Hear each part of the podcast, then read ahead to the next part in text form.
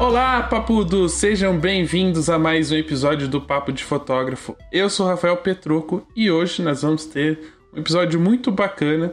A gente já vem falando aí de retratos, né, nos últimos episódios, falando um pouco de estilo de vida, e hoje nós vamos voltar com esse assunto. Mas antes de falar sobre isso, tem sempre aquele recadinho muito importante que eu preciso lhe dar. E hoje é sobre propósito, né? Quando a gente fala de propósito, é quando a gente faz algo por algum motivo e não só pelo motivo financeiro.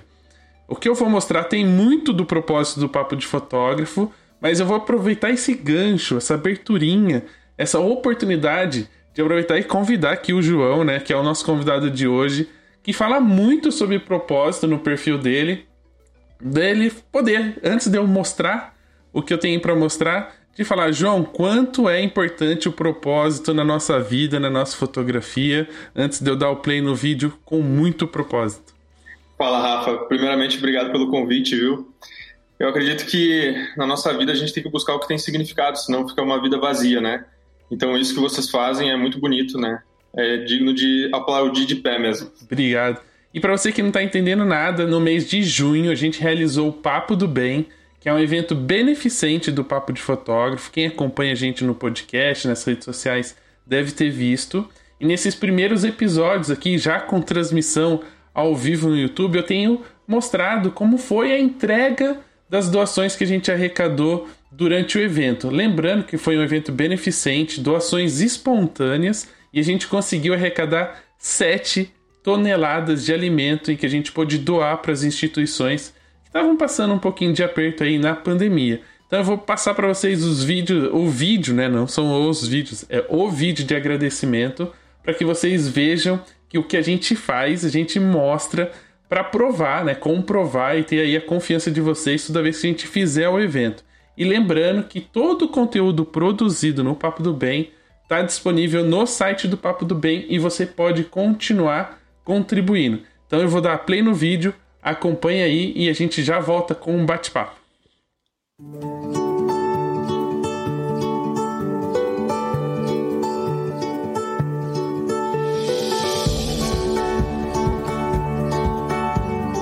O Papo do Bem representa muito o que é o papo de fotógrafo, né? Que é uma troca, uma forma da gente se conectar com as pessoas através da fotografia e por sua essência, pelo seu propósito, é de ajudar o próximo.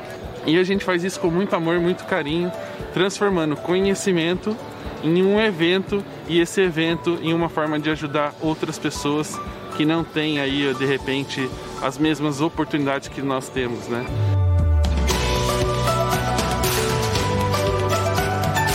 E a gente está muito feliz com a edição de 2020. A gente bateu recorde de inscrição, recorde de dias de palestra, recorde de palestrantes, recorde de arrecadação que foi mais de 26 mil reais. Representa 7 toneladas de alimento, né? São 710 cestas que a gente conseguiu arrecadar. E a gente, na vez de ajudar uma instituição, que era o primeiro, nossa primeira meta, nosso primeiro objetivo, a gente está conseguindo ajudar quatro instituições.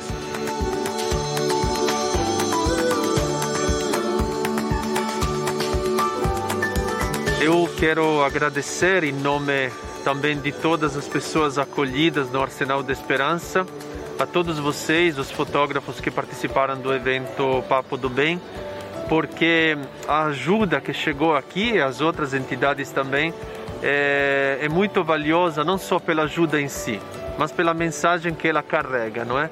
Num período tão difícil como este, é, ver esta solidariedade chegando é algo realmente muito precioso. Caiu do céu, uma grande ajuda uh, mesmo, e aí vai uh, suprir aqui as nossas necessidades alimentares por um bom período, né? Foi uma bênção e a Lalec agradece em nome da equipe, da diretoria e das crianças. A gente agradece de coração.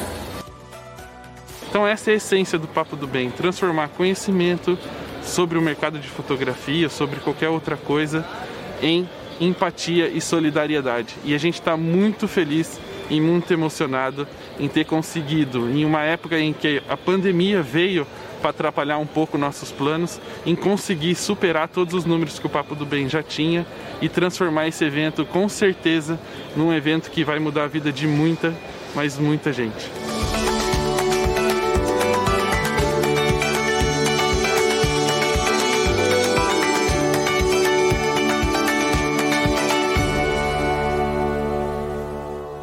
É isso aí, é isso aí. Esse vídeo me deixa emocionado toda vez que eu vejo, né? Então, é, quem se emocionou também com esse vídeo e quiser continuar contribuindo com o papo de fotógrafo para a gente poder fazer o bem para mais pessoas, acesse o link www.papodobem.com.br. Todas as informações estão lá. São mais de 40 horas de conteúdo e a, e a sua inscrição se transforma numa doação para a gente ajudar alguma causa ou alguma instituição. E para finalizar e já começar o bate-papo aqui, para você que está no YouTube, aproveita que no final do bate-papo a gente abre para perguntas, então nós vamos tirar todas as suas dúvidas no final do bate-papo.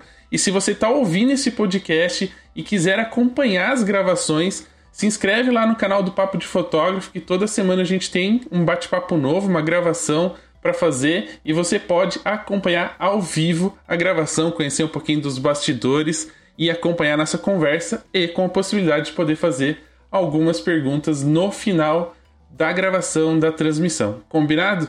João, bora lá conversar, tirar dúvida da galera sobre retratos? Vamos lá então, né? Preparado. Aproveitando então essa, essa, proposta, né, essa coisa de, de propósito, vamos hoje compartilhar muito conhecimento. E aí, antes de compartilhar conhecimento, a gente precisa conhecer o convidado, né? Conta um pouquinho da sua história, e como é que a fotografia entrou na sua vida? Meu nome é João Mena, eu sou gaúcho, mas moro na Bahia. Eu estou na fotografia fazem seis anos. E antes da fotografia, eu estava bem perdido, né? É, é, fiz publicidade e propaganda durante três anos, larguei, Trabalhei dois anos como ilusionista, trabalhei como vendedor de roupa, enfim, trabalhei em diversos setores. Tava perdido, tava iludido com a vida. Perdidão. E a fotografia ela chegou num momento muito importante da minha vida, um momento crítico, que foi quando meu pai teve câncer. E eu larguei tudo para cuidar dele. Durante dois anos eu fiquei cuidando dele e foi quando a fotografia surgiu na minha vida. Hoje em dia ele está bem, graças a Deus, está no Rio Grande do Sul né, conseguiu superar isso, mas foi um momento onde eu consegui é, pensar melhor sobre a vida e sobre o que eu queria. E eu sempre gostei de arte, sempre fez parte de mim, então eu decidi que era isso que eu queria e eu ia com tudo. Né? E, e, como é que foi decidir né, a área que você queria trabalhar na fotografia? Primeiro eu tenho uma curiosidade, né? Como é que um gaúcho foi parar na Bahia? Né? Sempre vejo, você, sempre olho, né, acompanho você nas redes sociais e falo assim, não, mas ele tem um jeitão de gaúcho, mas o que tá fazendo na Bahia, né? Fica essa curiosidade, conta pra gente, como é que foi parar aí? Precisava de um pouquinho de calor? É? Nossa, o calor é melhor que o frio, viu? Porque lá é frio. Mas, na verdade, eu sempre fui meio nômade, né? Eu morei em vários lugares. No Rio Grande do Sul, eu morei em muitas cidades, mais de 10 cidades. E fora do Rio Grande do Sul, morei no Rio de Janeiro, morei em Salvador, morei em Belo Horizonte, morei em Brasília. E antes de vir para cá, eu estava morando em Brasília. Né? E Brasília fica muito próximo daqui, fica 600 quilômetros. Quando meu pai ficou doente, a gente decidiu vir para cá porque o meu irmão mais velho mora aqui. E a gente viu que seria um suporte também, por mais que ele já tenha família, né? Por que, que eu larguei tudo? Porque eu era o único filho que não tinha né, família. Eu, tá, tá bom, né? Larga tudo e vai cuidar. Aí, mas assim, foi, foi, é mais ou menos isso. Aí eu vim para cá e aqui tem muito gaúcho, né? na, na cidade onde eu moro e, e no, na região né, porque é, é uma terra de agronegócio, de algodão, então tem muito gaúcho. Assim. Tem uma cidade aqui do lado, uma hora daqui, que 70%, 80% da população é de gaúcho. Né? É uma filial do Rio Grande do Sul aí. Exato. Exatamente. Bacana. E conta essa história, como é que foi parar no retrato, né? Foi o, primeiro, foi o primeiro contato com a fotografia, foi nessa área? Ou você também, assim como foi mudando de cidade, foi pingando um pouco nas, nas áreas da fotografia até se descobrir na área de retrato? fui pingando em tudo, né? Fiz até foto de alimentos, né? Gourmet. Mas, assim, é, fiz casamento, formatura, aniversário. E eu entendi muito cedo que eu precisava encontrar um nicho, né? Que eu precisava cada vez é, funilar mais para ter sucesso, porque senão é, é que, nem a, que nem médico, que nem advogado, né? Quando você vai se especializando, você pode é, cobrar mais pelo seu serviço, você vai valorizando cada vez mais o seu trabalho. Então eu entendi dessa forma. E a parte que eu mais amo na fotografia, que eu mais assim gosto, que eu mais sinto prazer é o retrato. Quando eu encontrei a fotografia, eu, eu fiz fotos gigapanorâmicas de estádio de futebol.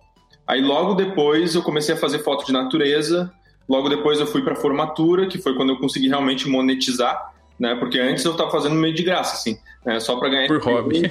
É, por hobby, conseguir a experiência na câmera, né? Eu trabalhava numa empresa de tecnologia lá em Brasília, e essa empresa se chama B2T, que é Business to Technology, e eu, eu fazia um estágio de design, né? Porque eu fazia design quando, quando eu morava em Brasília. E aí eles perguntaram, tem algum fotógrafo aí?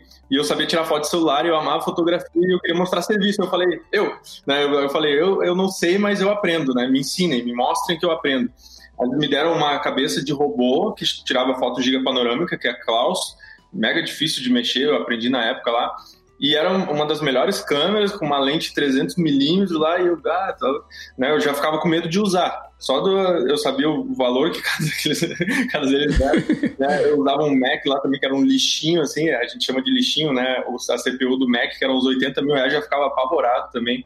Mas foi quando eu realmente fui introduzido assim no que, que era é, a câmera, no que, que era o ISO, no que, que era o obturador. Foi ali que eu comecei a aprender. Já aqui, quando eu cheguei na Bahia, quando eu comecei a monetizar mesmo meu trabalho, foi nas formaturas, né? E aí eu entendi desde cedo que tinha que cobrar bem pelo meu trabalho, porque é muito trabalhoso.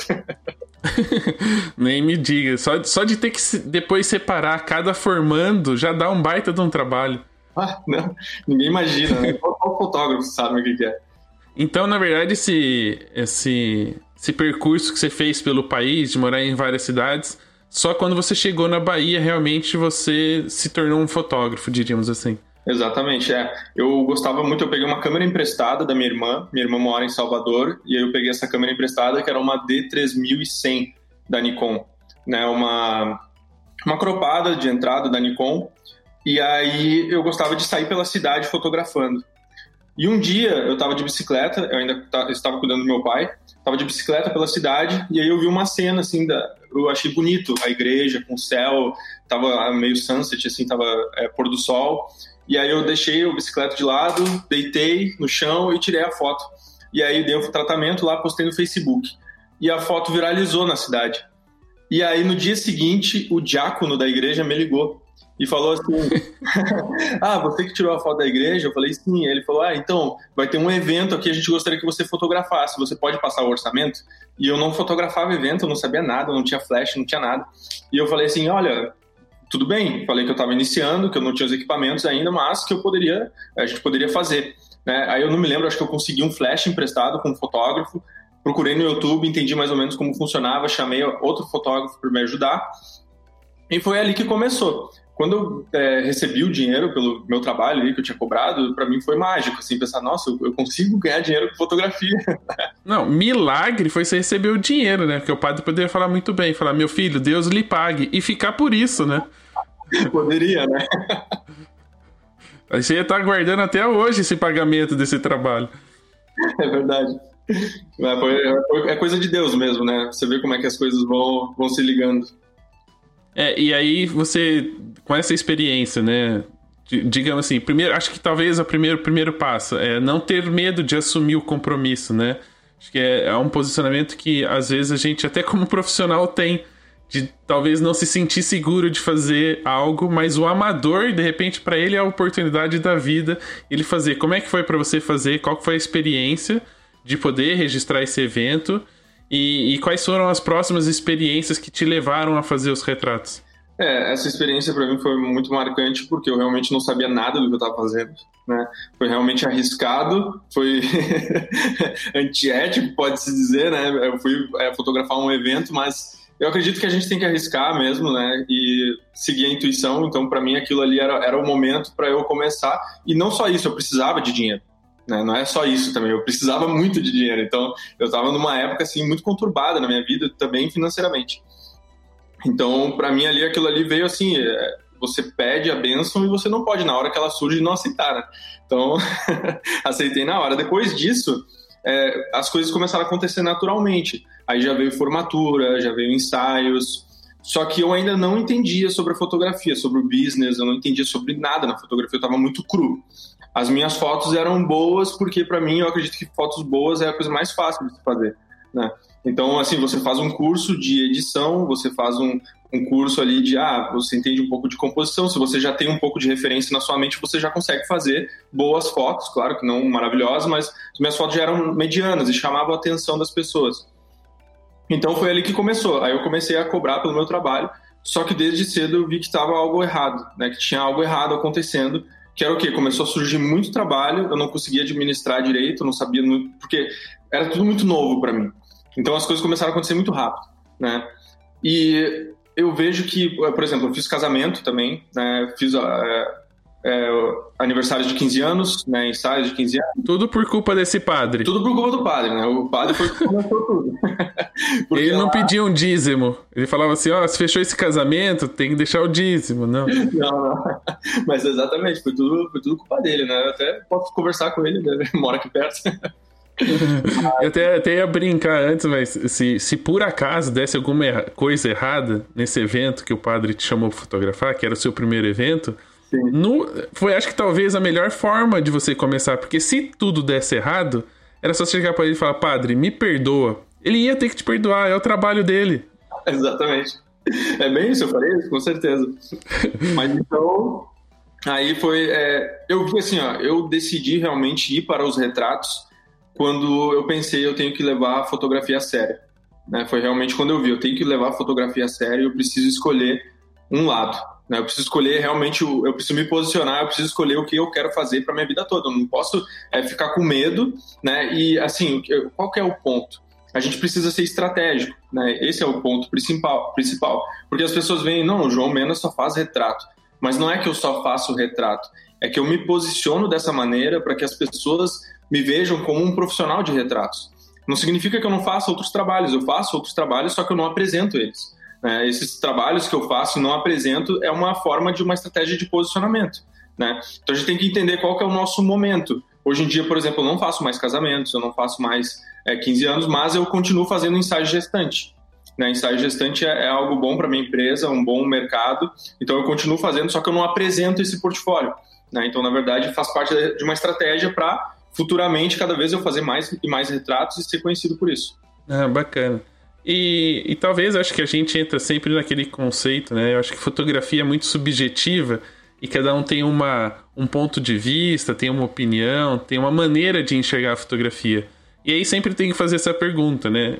Para você, o que é um retrato? Porque a gente fala muito de retrato e, e muito se remete a só o 3x4, digamos assim, né? De ter o closezinho. Mas para você, João, o que é um retrato? O que, que ele significa? É, para mim, o retrato ele significa uma conexão entre o retratado e quem está retratando. É, representa diálogo e mostrar a essência da pessoa, né? Então é aquela história de que é, você fica é, 80% do tempo afiando o machado para depois nos 20 você cortar, né? O que, que é afiar o machado para mim nos retratos é o diálogo, né? Então é a conversa. O retrato ele vem após uma boa conversa, ele vem após é, você se conectar com a pessoa e saber o que, que você precisa captar dela né? Porque não tem como você captar uma única verdade, né? A pessoa ela é uma representação de diversas verdades da vida dela, tanto do passado como de representações que ela quer para o futuro. Então eu acredito que é, para mim é, seria irreal dizer que eu consigo captar quem é a pessoa. Não, eu, eu consigo captar uma parte da verdade dela, né? Eu consigo captar uma parte da essência dela, mas não como um todo. Então para mim o retrato é isso. O retrato ele representa a essência de cada um, o passado de cada um e também, quem sabe, pode também representar o futuro da pessoa. É, isso se a gente for levar, não ao pé da letra, mas como você explica, um, talvez qualquer tipo de fotografia que a gente faça das pessoas, né? Pode ser um ensaio de família, até mesmo no casamento, é um retrato, porque a gente está captando um pouco da essência da pessoa e, querendo ou não, eu não sei se você também tem essa percepção, a gente acaba eu também penso assim que a gente não consegue captar toda a pessoa, né? Toda a essência dela, propósito, enfim, tudo que tudo que for poético colocar na fotografia, porque de uma certa forma a fotografia também tem um pouco do que a gente vê, né? Do nosso ponto de vista. Então, não dá para dizer que uma fotografia é 100%. Então, falando aqui, tentando resumir, uh, qualquer registro que a gente faça que traga um pouco da pessoa e que tenha um pouco da gente, a gente poderia definir como um retrato. E não só a fotinho quadradinha, close, com um flashzinho e fundinho texturizado. Exatamente. E tem uma frase do Márcio Scavone, que é um grande retratista no Brasil, que ele fala: todo retrato é um autorretrato. Justamente por isso, porque a gente carrega em nós também, né? A gente traz para o retrato um pouco de nós. Né?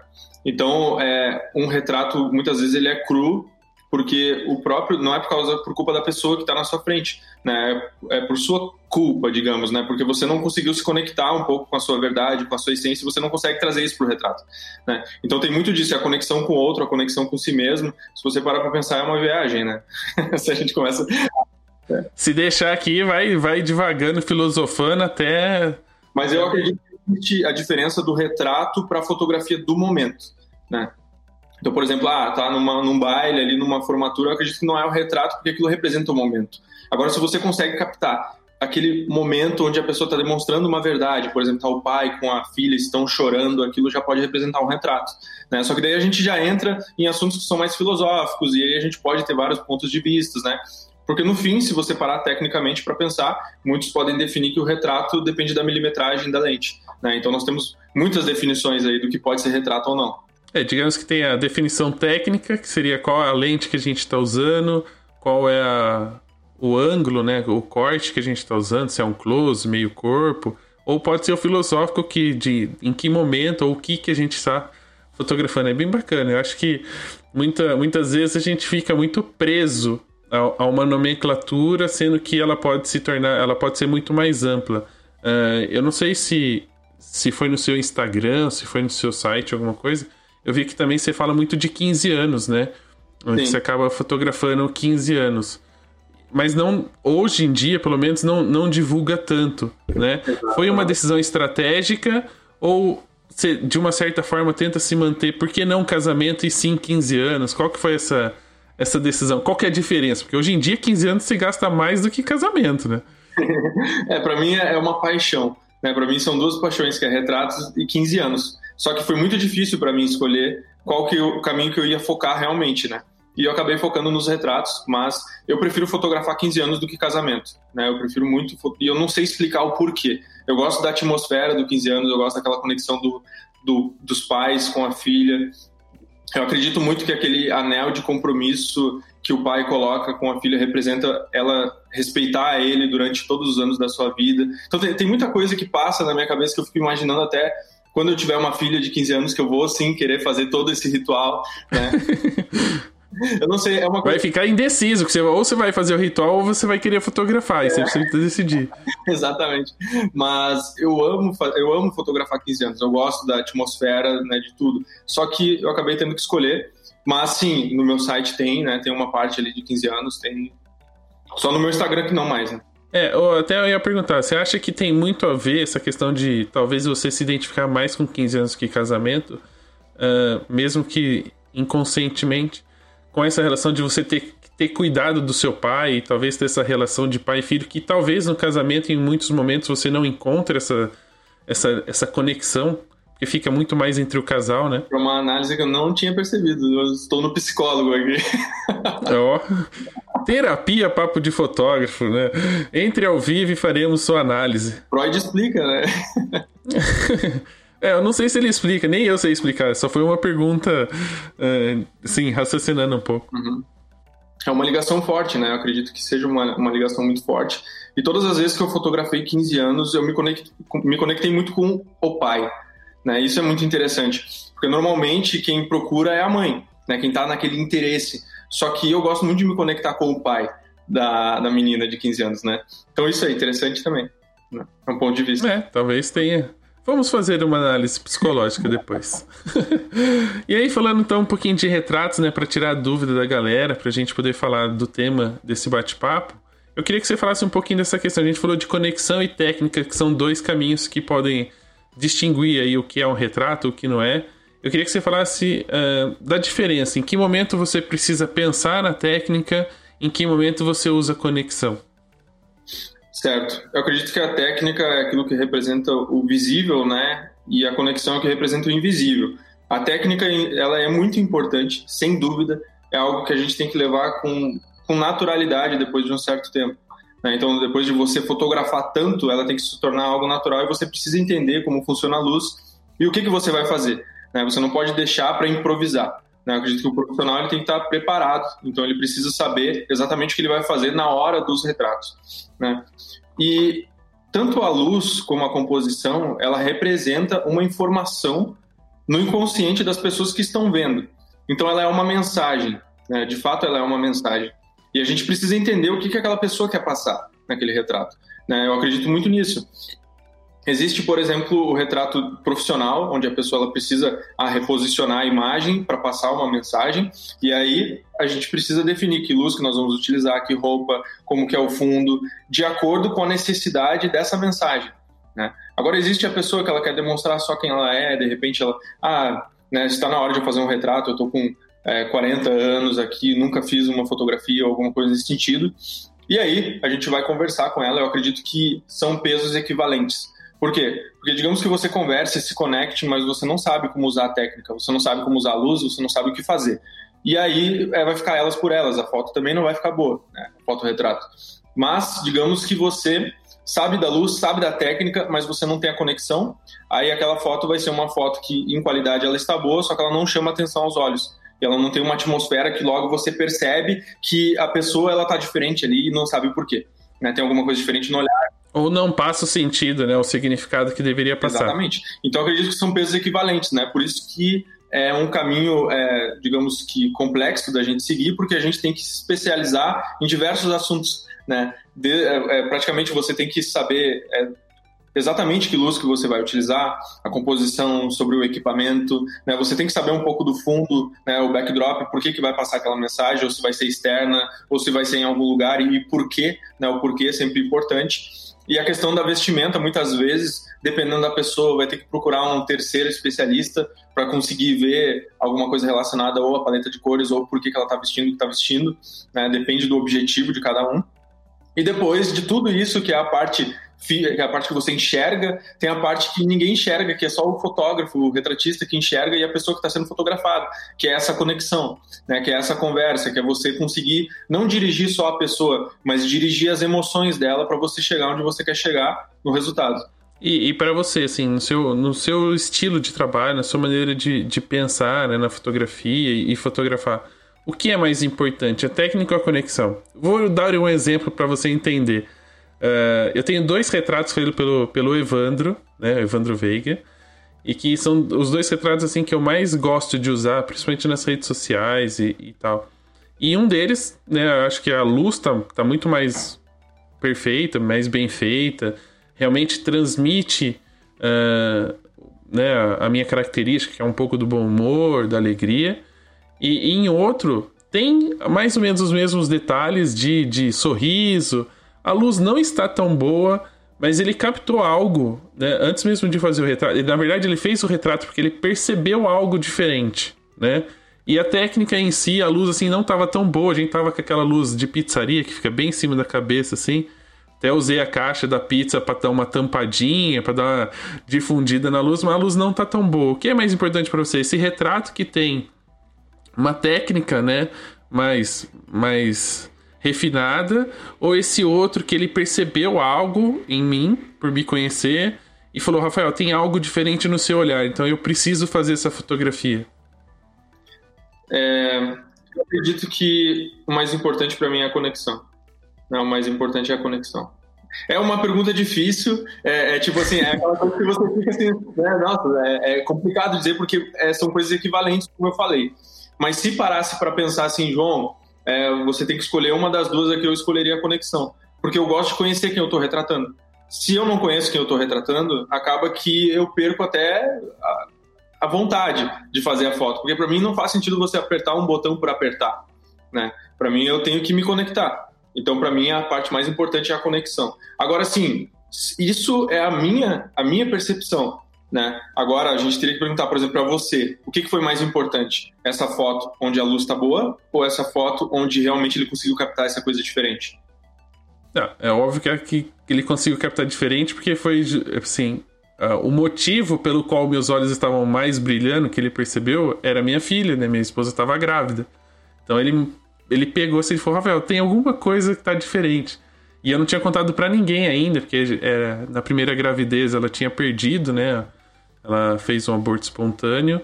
Então no segundo a gente já tava meio assim, vamos esperar um pouco mais para contar para as pessoas. Sim. E ele percebeu e fez o retrato. Só depois que ele fez o retrato que eu contei para ele o que que era. Então, óbvio que a segunda foto para mim tem muito mais valor, muito mais sentido, mesmo com a luz não tão boa quanto a primeira. É, tem muito mais significado, né? Muito bom. Claro, uhum. não tem nem como, né? não ter significado numa dessas. Mas o que eu achei mais legal, assim, foi é, de ele, como retratista, observar isso e, e falar assim: não, eu preciso fazer um registro porque está diferente, principalmente daquele ret outro retrato que eu fiz, sabe? Ele, ele meio que se comparou, assim, e, e pediu para para refazer o retrato, assim, foi muito legal. É, o retratista tem que ser sensível, né, e observador nesse ponto.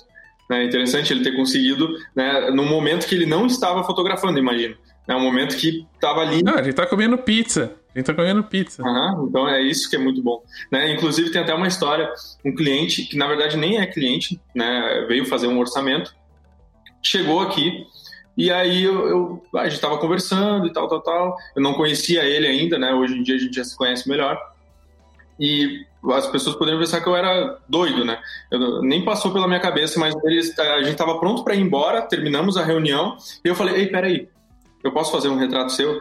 Ele arregalou o olho, ele, pode, né? Aí a gente sentou ali. De graça, né? De graça. De graça, né? Na testa, né? Mas a gente começou, eu falei alguma coisa, né? Eu falei uma intenção ali e ele começou a chorar né? Então, tipo, tem certas coisas que a gente nem tem como explicar, né? É que nem a intuição, né? A observação ela é tão rápida, não, não sei por quê, pelo que ele estava passando, mas eu falei ali um, uma frase que fez ele se emocionar, chorar, né? E hoje em dia ele usa o retrato e tal, né? Então, é, é por uma pessoa que eu não conhecia, né? Diferente desse seu amigo retratista que já te conhecia e ele notou algo diferente no seu olhar? É, e até aproveitando e perguntando assim, de você ter sentido isso, o quanto o seu estado de espírito no dia da fotografia, no dia do ensaio, ou até mesmo em momentos como esse, influencia no resultado. Se num dia que você tá de bad, assim, você tá mal, é, você sente que seu trabalho não rende ou não sai do jeito que você gostaria? Sim, nossa, total. Total. Inclusive, é, tive uma experiência também aqui no meu estúdio, onde a pessoa veio e não vou falar nomes, tomara que ela não esteja vendo isso aqui. Mas é, aqui próximo do meu estúdio tem um bar, aí ela comprou umas cervejas, colocou um sertanejo aqui, pediu para colocar um sertanejo, eu já fiquei, meu Deus. Aí eu fiquei, cara, não, não, não consigo. E realmente as fotos não saíram como eu queria por causa desse ambiente, assim. De fato, tem que ser claro, o, a, a vontade da pessoa, ela, ela precisa, né? Ah, eu quero colocar música que eu gosto, ok. Só que isso influencia também no meu trabalho.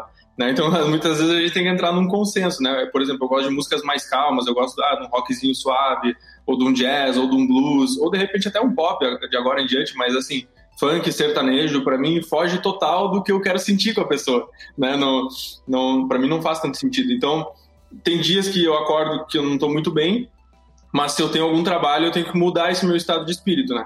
Então aí eu já tenho que ver algum tipo de certo de gatilho para eu conseguir mudar. De repente colocar uma música mais animada e tentar fazer uns sorrisos forçados em frente ao espelho para conseguir mudar essa serotonina e mudar o estado do espírito, posicionamento da, da coluna, etc. Né? Tudo isso influencia. Mas como a gente está falando de arte e está falando é, de algo comercial também, né?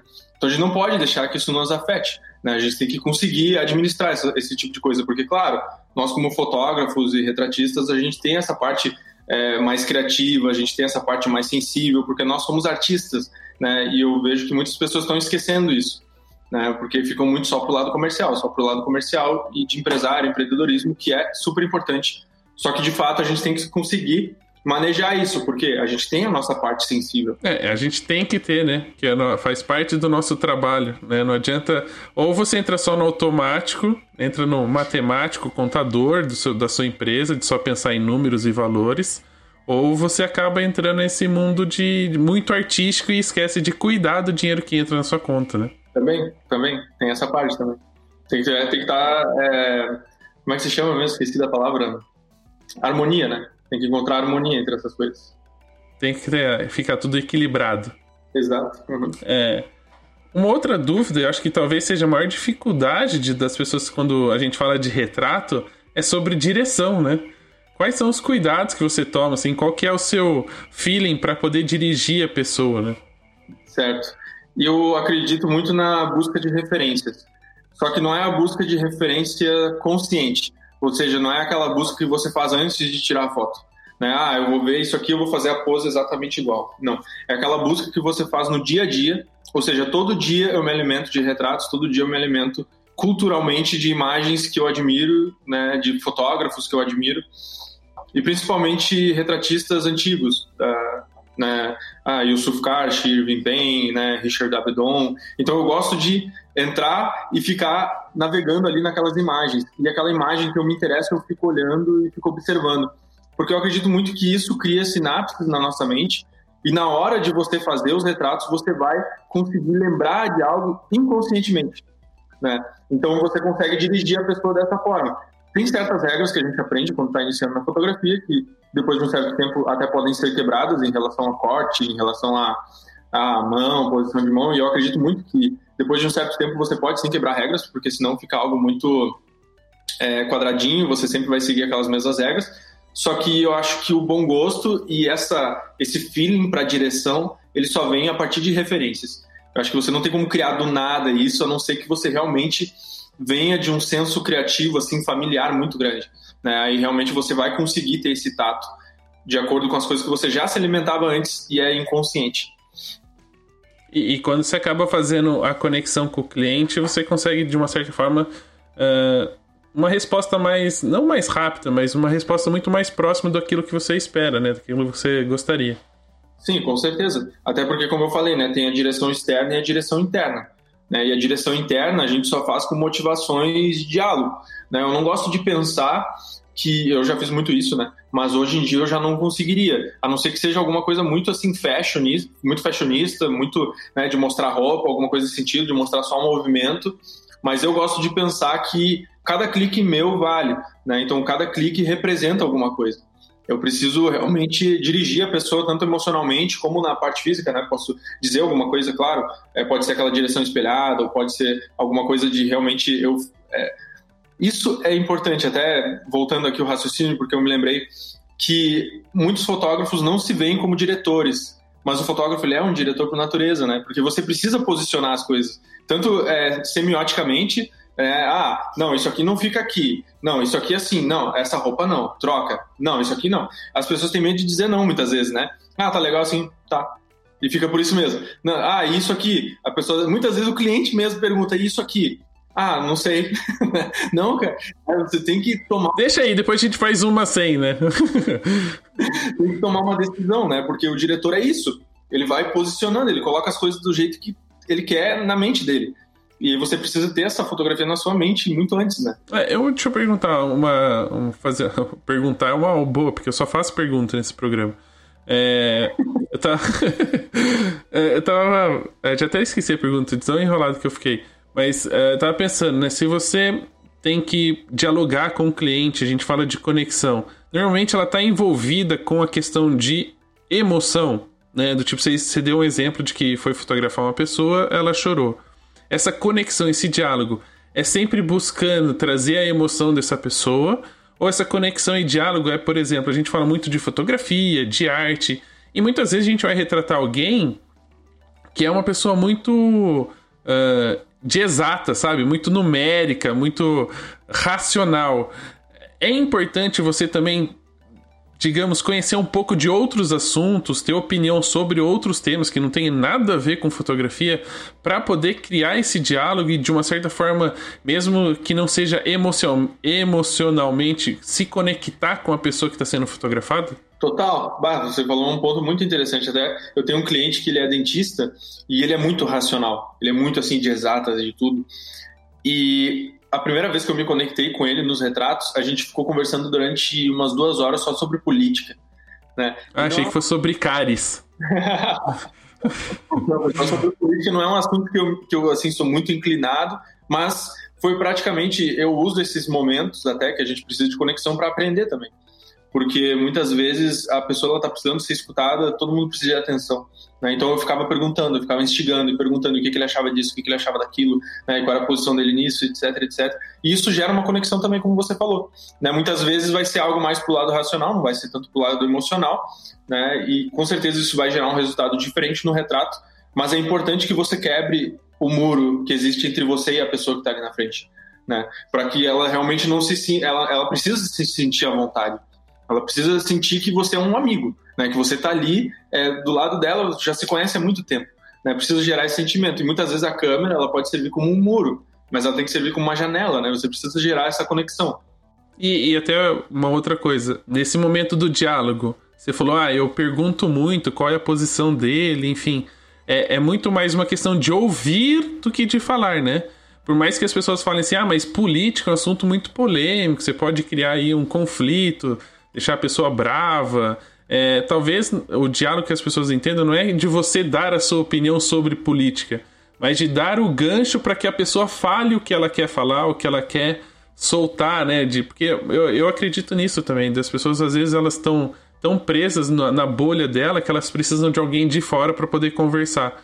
E na verdade o seu papel, na verdade, é só jogar a pergunta e deixar que a pessoa fale o que ela quer falar, o que ela sente, o que ela tá passando naquele momento, o que ela pensa, a opinião, e não necessariamente querer discutir com ela política bem na hora do retrato, porque senão pode não dar certo. Né? É, é eu, eu acredito muito na verdade também.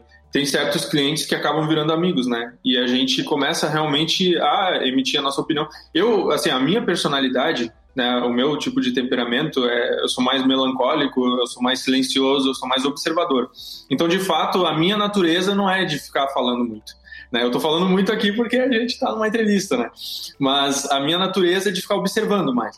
Né? Se a gente estivesse numa mesa agora é, e tivesse seis pessoas, eu estaria observando cada um. Né? Eu estaria tentando entender cada um. Às vezes eu fico muito preso nisso aí. E aí, quando as pessoas falam diretamente comigo, aí eu falo, falo, falo. Né? Mas, de fato, eu sou mais de observar. E Aí, qual é o ponto mesmo que a gente estava falando? Não, que a gente estava falando que a pessoa nem, nem, nem não necessariamente precisa ficar querendo discutir com o cliente, é só ele jogar, Sim, é. dar os ganchos para que a pessoa se solte e, e, e, possa desabafar entre as. A gente meio Exato. que se tornar um psicólogo para ele, um terapeuta naquele momento. Exatamente, você tem que cuidar para não machucar a pessoa, né? Porque as palavras podem machucar. Né? Então, dependendo da, da, opinião que você pode emitir naquele momento, pode machucar a pessoa. Agora, até me lembrou um caso, tem o Yusuf Karsh, que foi um retratista, e ele fotografou o Churchill. E o Churchill gostava muito de fumar charuto. E aí é, é um dos retratos mais famosos do mundo, que já foi visto por milhares e milhares de pessoas, esse retrato. Ele, é, ele, ele pediu pro Churchill é, largar o charuto. Ele falou: não, não quero você com um charuto aqui na minha frente, né? É, para fotografar. E o Churchill falou que não, que não ia, né? Ia continuar fumando. Seu charuto era cachimbo, não me lembro. Mas aí o Yusuf preparou ali tudo e na hora da foto ele foi, pegou o charuto da boca do cara. E aí é, o Churchill fez aquela cara de bravo, né? E aí essa foto ficou famosíssima. E muitas vezes a emoção que você tem que gerar dependem de certas interações que realmente vai fazer com que a pessoa pense em algo que faça refletir ou alguma coisa nesse sentido. Mas depende do objetivo que você quer. Obviamente, possivelmente a gente não vai querer a pessoa brava na nossa frente. Né? Mas pode acontecer, pode precisar desse momento onde você precisa trazer uma força, onde você precisa trazer, de repente a pessoa ela aceita muitas coisas, ela não tem aquilo de ah, ser mais ativa, de não, se posicionar, não, eu bato o pé nisso aqui. Quando vê a pessoa, é uma pessoa que não emite opinião, né? E aí você precisa gerar isso aí, muitas vezes, num retrato para certo objetivo, mas isso eu estou falando hipoteticamente, né? Só para o pessoal entender que realmente é, a gente consegue dirigir aonde você quiser ir, né? Para onde você quiser ir. Esse é o fato, né? As suas palavras, porque o retrato é uma coisa muito forte. A pessoa está ali na sua frente, sozinha, e tá você ali para fazer um retrato dela que é uma imagem, né? Então eu vejo como algo muito forte porque foge do comum. A pessoa está no dia a dia dela, lá na correria, ela está sempre fazendo coisa. É, tem coisas que podem parecer que fogem do comum, ah, eu vou no shopping, eu vou não sei onde, mas isso aí já faz muito parte da rotina. Agora, um retrato muitas vezes é algo único que acontece na vida da pessoa só uma vez. Né? Então você precisa é, que seja uma experiência intensa às vezes. Você precisa fazer que a pessoa sinta algo diferente, porque é algo em comum. Ah, e, e aí, falando, voltando um pouquinho na questão da técnica e conexão, é, é importante que a sua luz, a sua técnica tenha reflita isso, né? Faça parte dessa, dessa, dessa história, desse contexto. Porque não adianta você fazer o Churchill ficar puto da vida porque arrancou o charuto da boca dele e pôr uma luz suave com, uma, com um tom pastel, porque não, isso não vai dar sentido para a fotografia, né? Exatamente, cada ponto conecta, né? Então as coisas elas se conversam, né? Tanto na semiótica também. Ou seja, aquilo que vai estar na imagem. Pode ser alguma coisa, algum acessório na roupa dela, ou pode ser alguma coisa do fundo, alguma coisa que conecte com a história dela e que faça sentido. Né? É, bacana. É, e aí, como é que dentro desse processo de conexão, de direção, como é que você faz para trazer o melhor do fotografado, né? Uh, lógico, tem o diálogo, tudo, mas para você conseguir fazer aquilo que você pensou, tanto na técnica quanto na conexão, vir para sua imagem? É, depende de vários fatores. Por exemplo, a idade da pessoa.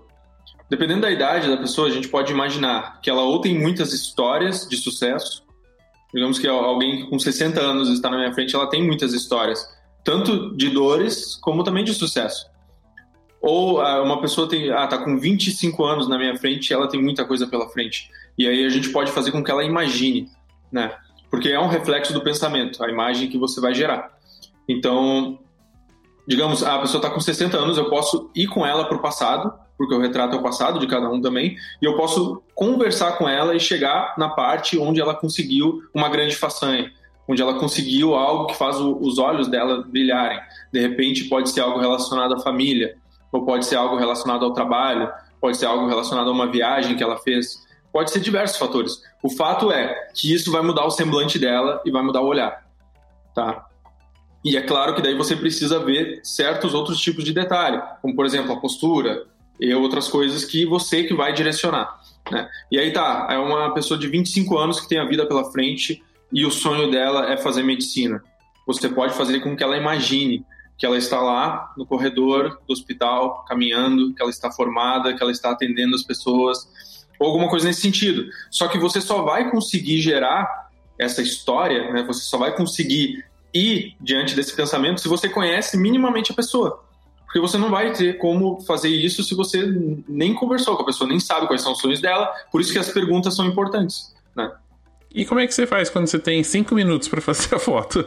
tipo assim, ó, a pessoa vai vir aqui, ela vai sentar, você precisa fazer a foto e chispar.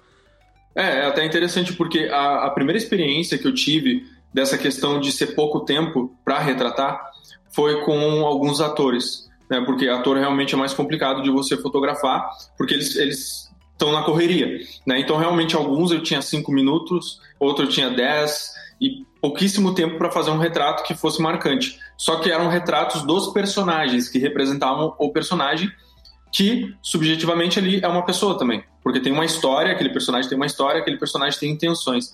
Então o que, que eu fazia? Muitas vezes aquele ator chegava para mim e falava: eu, é, tô montando meu personagem agora e eu não sei o que fazer.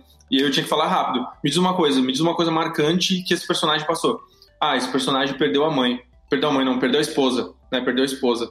Ah, então faz o seguinte, senta aí, senta aí, fecha o olho, coloca a mão assim, pedir para ele fechar o olho. Imagina esse exato momento onde você perdeu ela e depois o momento que você está no cemitério enterrando ela. E aí, tá, agora olha para cá. E aí fiz a foto. Né? E aí já muda completamente, porque você tem um contexto ali imaginativo. Né? Então foi algo rápido, foi em torno de 5, 6 minutos, mas eu consegui fazer uma conexão ali que é melhor do que só algo no sentido de olha para cá, olha aqui, né? vira para cá, coloca a mão aqui, porque isso de fato não vai trazer um semblante. Mas por ser atores, por exemplo, não seria mais fácil, mesmo que não haja essa direção imaginativa, eh, se você falar para ele, olha para mim com uma cara de choro segurando a mão, talvez ele te entregasse a, a, mesma coisa ou não? Acho que não, porque a cara de choro pode representar qualquer tipo de tristeza, de fato. Né? Ali eu fui direto na tristeza que importava, que era algo marcante para a história do personagem. É importante que eu entenda também o que está acontecendo. Né? Não pode ser só, por exemplo, ah, faz uma cara de choro, mas pode ser uma cara de choro de tristeza por qualquer outro motivo. Pode, de repente, ele podia é, fazer uma cara de choro no sentido de que ah, ele está triste e em depressão. Só que, de fato, ali naquele ponto, eu sabia que, por exemplo, aí um dos assuntos que eu entro muito é do arquétipo. Eu sei que o arquétipo daquele personagem é o herói. Então eu sei que ele precisou superar aquilo. Então ele precisou olhar com uma expressão onde ele estava triste no fundo, mas com aquela garra, com aquela vontade de realmente é, se vingar ou fazer as coisas acontecerem. Né? Então já muda um pouco o contexto, não é aquela tristeza de choro, é uma tristeza diferente. E é mais fácil ou mais difícil fotografar atores, mesmo que não sejam os personagens? Eu acho mais difícil porque é pouco tempo. Né? Pouco tempo. Teve, teve um que eu fotografei que foi uns 15 minutos. 15, 16 minutos. Aí eu consegui até me conectar mais a ponto de chegar e falar assim, é, ao Nelson Freitas, eu fiz o retrato do personagem e no final falei, posso retratar o Nelson Freitas? ele falou, pode, porque a gente tava com tempo ali. Não, beleza, a gente começou a conversar e tal, ele começou a fazer umas dancinhas, algumas coisas, porque aquilo ali é muito da persona dele, né? Ele é assim no dia a dia, realmente. Então foi uma experiência bacana. Né? Mas eu acho assim que é por causa do tempo, né? É muito bacana. Eu acho que a experiência de talvez uh, até seja um desafio, né, pra gente que tá acostumado a fotografar pessoas normais, fotografar alguém que tá acostumado a ficar na frente das câmeras, né? Que acho que gente, é meio que bater um pênalti, né? Você sabe que o goleiro é bom de pegar pênalti, você fica até meio assim, e agora? Para onde eu chuto?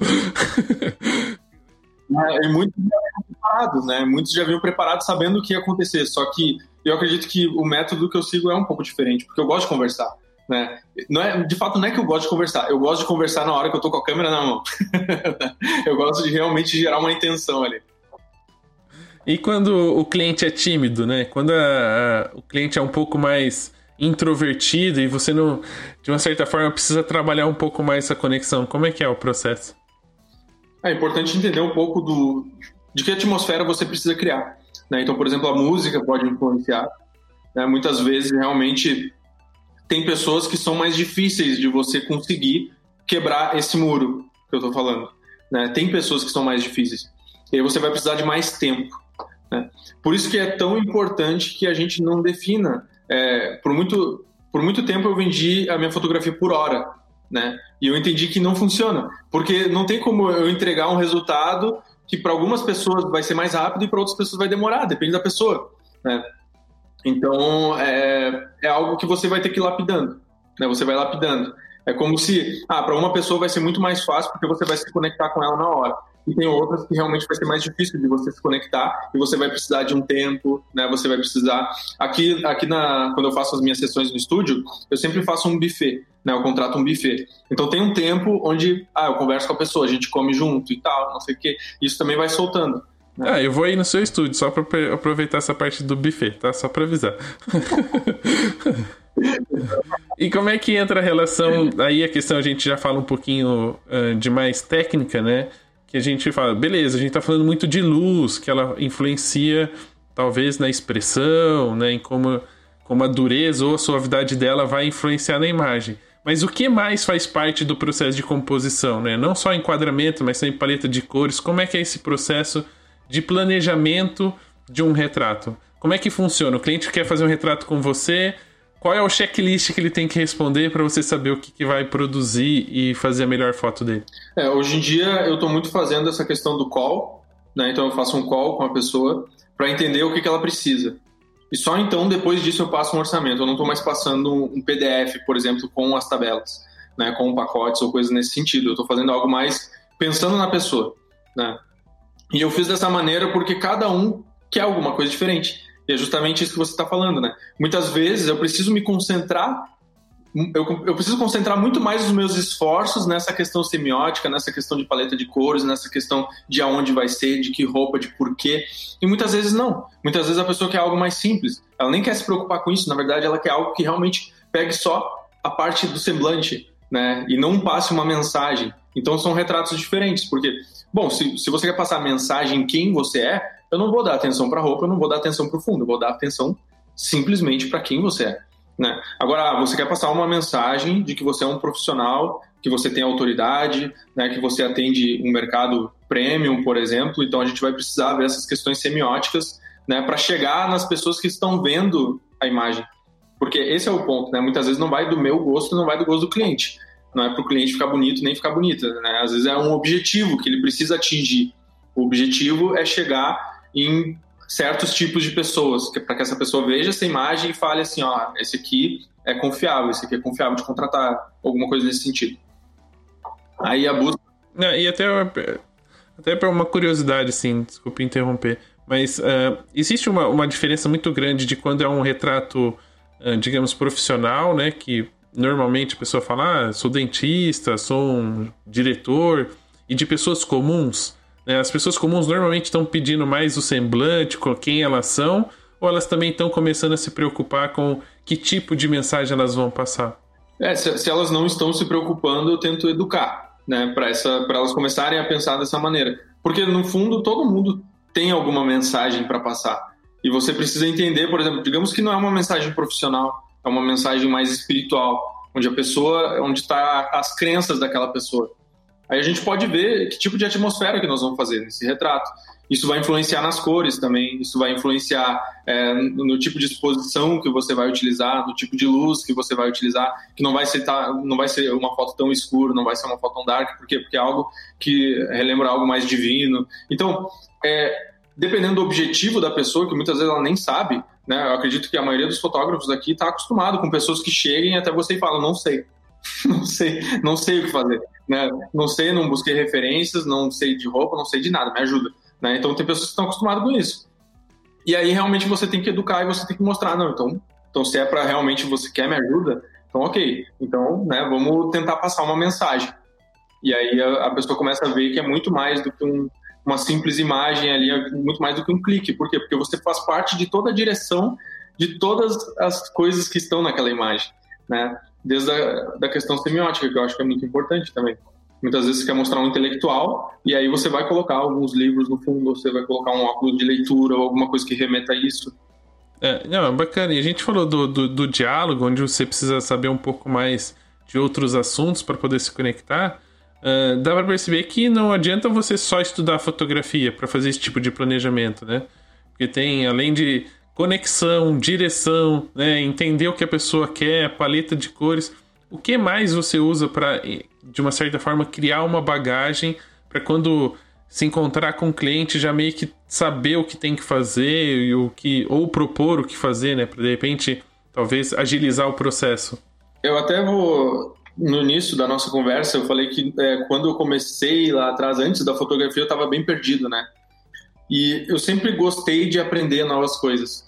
A mágica, eu fiquei cinco anos estudando mágica para depois trabalhar como ilusionista durante dois anos. Então eu estudei muito programação neurolinguística, estudei muito PNL, porque tem uma parte da mágica que é o mentalismo, que você precisa entender sobre pessoas. Na publicidade, eu aprendi sobre semiótica, eu aprendi sobre gestalt. Então, eu me lembro que uma vez eu encontrei um amigo do meu pai, que ele era um francês e ele tinha viajado o mundo de barco. E eu pensei, essa é uma boa pessoa para eu perguntar. Ah, desculpa, deixa eu fechar o WhatsApp. Essa, essa é uma boa pessoa para eu perguntar sobre vida, né? Sobre a vida, sobre é, alguma coisa sobre os mistérios da vida, ou sobre o que, que eu preciso fazer na minha vida, porque eu tô perdido. E aí eu perguntei para ele, eu falei, olha só, é, desde... E te deu uma bússola. Ele falou: ah, essa aqui te leva para qualquer lugar. Tó. Ah, eu perguntei para ele assim: olha só, eu tô perdido, né? Eu ah, larguei um monte de faculdade, eu faço mágica, eu toco piano, eu gosto de música, é, eu jogava xadrez na época também, participava de alguns torneios. E eu não sei o que fazer, porque eu tenho, eu tenho esses dons, mas eu não sei é, o, o propósito da minha vida. Aí ele falou assim: olha só, no futuro você vai ligar todos esses pontos. Isso vai servir para algum propósito, mas você tem que ter paciência, né? Então, de fato, hoje em dia eu uso muito do que eu aprendi, né? Antes, não foi assim uma busca consciente na fotografia. Né? As coisas que eu aprendi foram das minhas experiências de antes. Eu, eu simplesmente entendi como conseguir trazer isso para o meu trabalho. Né? Então, hoje eu uso muito a questão da PNL com os meus clientes, essa questão da semiótica que eu aprendi. E, claro, comecei a me aprofundar em arquetipagem, é, nessas questões da psicanálise, que antes eu não entendia muito. Né? Então, arquétipo eu aprendi é, conscientemente para a questão do reposicionamento de imagem. Né, porque eu vi que era importante conseguir saber passar uma, uma mensagem através de uma imagem que está no inconsciente coletivo. Né? Tem vários pontos que é importante. Já fez alguma mágica? Já fez alguma mágica para enganar um, uma pessoa só pra tirar um sorriso e fazer a foto? Aí é, é, difícil, viu? Do tipo, cadê o cartão que tava aqui na câmera? Ó, oh, apareceu aqui, tá aqui, ó, não perdi não. Essa é uma boa ideia, hein? Dá pra pegar o cartão. Vamos fazer mais é. fotos. é isso aí. Fica a dica. É, é, óbvio que dentro desse, desse trabalho todo, né? Acho que a gente fala muito. A fotografia hoje é muito presente na vida das pessoas, né? Estamos constantemente nas redes sociais publicando fotos. Mas existem algumas que acabam tendo um, talvez um, uma força comercial muito mais forte, né? Como casamento, 15 anos, fotografia de, de aniversário, de família. E retrato, pelo menos do de que para quem não está nessa área, talvez seja uma daquelas fotografias assim, quem que vai pagar para fazer um retrato, né? Como é que é uh, a questão de marketing? Como é que você se divulga? Como é que você se promove? Como é que você cria o desejo nas pessoas para se ter um, um, retrato da pessoa chegar e falar não, eu acho que eu, eu mereço, eu mereço uma, uma fotinho minha bonitinha, um perfil bacana no Facebook. Como é que cria o desejo nas pessoas para que elas possam fazer um retrato? Eu acho que não é o retrato em si que cria o desejo, é a própria pessoa. Né? Então, eu acredito que depois de um certo tempo, o fotógrafo, ele, é, com certeza, o estudo e a evolução na fotografia ela é constante e vai ser para sempre. A gente sempre tem o que aprender.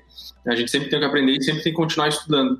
Mas, de fato, tem um certo momento que você vai ter que começar a se concentrar no seu crescimento e não só no da fotografia. Né? Você vai ter que começar a se concentrar no autoconhecimento, nas questões evolutivas do seu próprio eu. Né? Então, eu acredito muito que o que gera percepção de valor nas pessoas para eh, a pessoa começar a ver que o seu trabalho tem valor é você crescer como pessoa. Né? Então, você buscar outros tipos de experiências que façam com que os outros queiram é, ser fotografado por você, porque o retrato ele é muito assim de quem retrata também. Né? Justamente por quê? Porque aquilo que a gente falou mais cedo, todo retrato é um autorretrato. Então, um pouco de você vai ficar naquele retrato. E aí você precisa ter essas experiências, você precisa crescer realmente como pessoa para você conseguir gerar essa percepção de valor. Isso faz parte do marketing também. Por quê? Porque o marketing são as suas histórias, é o seu porquê, né? É só dessa maneira que você vai crescendo o valor. Não é só mostrando o trabalho e explicando o porquê que o trabalho é bom, né? É mostrando o seu porquê, o seu propósito, as suas histórias, quem é você. Dessa maneira, gera conexão é, já nas redes sociais, antes da pessoa sentar na sua frente. Né? Já, antes, isso é importante falar. Antes já existe uma conexão aí, é uma conexão de desejo. Né? A pessoa ela não senta, a não ser que seja uma, uma terceira contratação, digamos, uma agência te contratou para você fotografar uma pessoa. Aí sim. Agora, se a pessoa veio por livre e espontânea vontade, significa que ela já te conhece, né? Porque retrato é muito disso. Né? A pessoa já te conhece, ela já sabe quem você é e ela entende o seu trabalho muitas vezes. A ideia é essa, né? O futuro que a gente quer é esse, né? Uhum.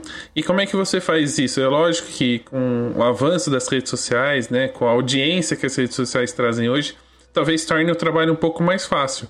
Mas isso não quer dizer que quem vai fazer esse trabalho, né, como você vai se promover de lá dentro, seja tão simples.